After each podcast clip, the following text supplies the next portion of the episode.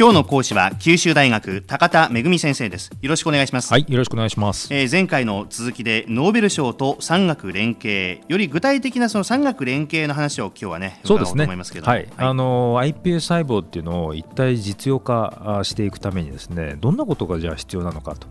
いうことを考えていきたいと思います、はい。で大きくですね今日は3つお話をしたいと思うんですけれども、はい、まず1つ目はですねえー、知財管理、まあ、特許の管理が非常に重要だということなんですね。でこれはですね iPS 細胞を作るその鍵を握る特許っていうのは一つではないんですね。これは複数あります。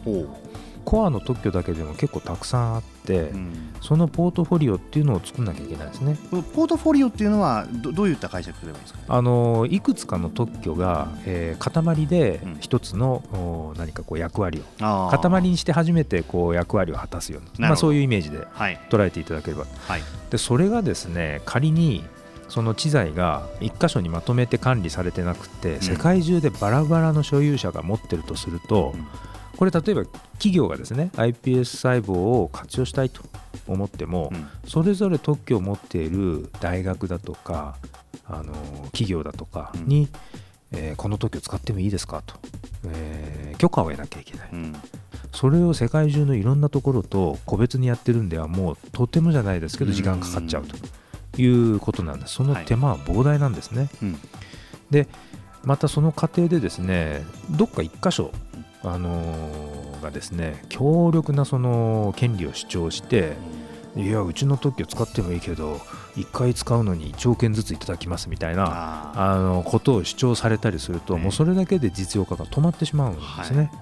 い、でそういった問題が起きないように知財の管理をしなきゃいけないと。でこれは京都大学は非常に早い段階から、えー、この問題点は理解をしていて、うん、アクションを取っているんですね、うん、でその中で昨年あったんですけれども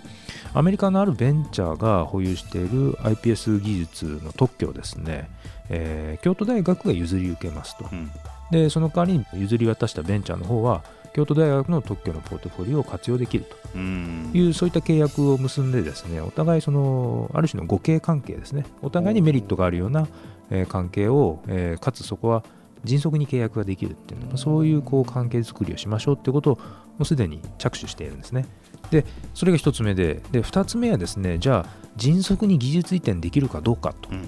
いう、その仕組みの方なんですけれども、はいこれはですね、えー、京都大学はその特許を1箇所で管理をしてそれを効率的にその契約交渉してライセンスする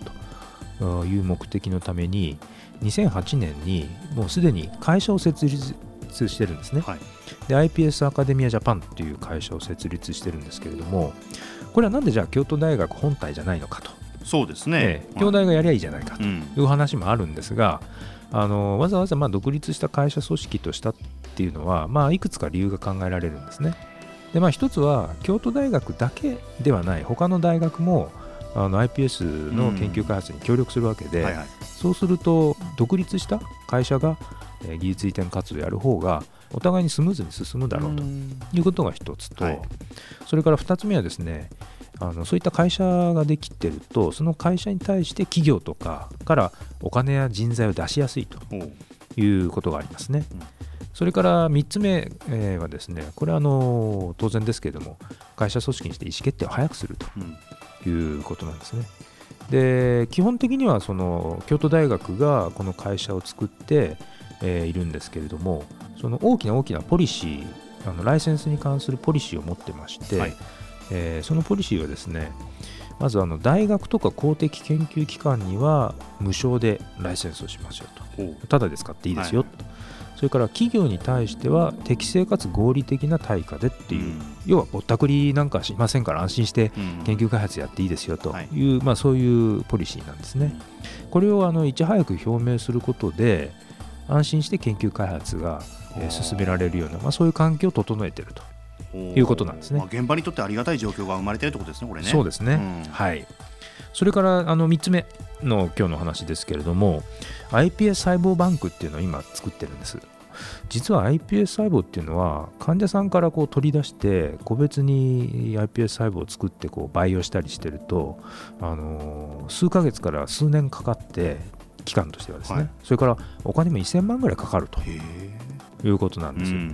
だそうするとやっぱり迅速な治療っていうものは望めないし、はい、えー、まあ、患者さんにとってはとても手が届かない金額になってしまうと。うん、なので、なんとか効率化できないかっていうことで、あのそもそも移植っていうのは、えー、人に移植をすると免疫が働いて、はい、えー、拒絶反応が起きたりするんですけれども一応その日本人の9割ぐらいにはこうカバーできるような、えー、そういう細胞の種類をいくつかに絞ってですね、うん、でそれを作ってストックしておきましょうと。でそういう細胞バンクを作りましょうと。そうするともっと早くそれからもっと安くその iPS の、え細胞の治療がえー、再生医療なんかがあのできるようになるということなんですね。うん。まあ、今、知財ポートフォリオの話と技術移転の仕組みとそして今、細胞バンクの話、まあ、この3つが大きな柱だと思うんですけどもそうですね。これは決してその1つの大学とか企業で行えるわけではないですよね。その通りなんですよ、えー、ですからやっぱりこれだけですね大きなその発明というか、うん、これからまさにその山中先生がこれからが本番だと言ったその、えー、実際世の中でこの技術を使っていくためには、個別の組織の利害を超えてですねやっぱりこうプラットフォームっていうのを形成してイノベーションに取り組むっていうのはこれは不可欠なんですね。うん。まあ、まさに、まあ、始まったばかり。そしてこれからね、えー、の動きをやっぱ見ていかなきゃいけないしえー、大学とか企業のねより存在意義も高まっていくんじゃないかなっていうところですよね、はい、そうなんです。やっぱりオープンなプラットフォームということがキーワードになりますね、うん、はい。今朝は九州大学高田恵先生でした。ありがとうございました。はい。ありがとうございました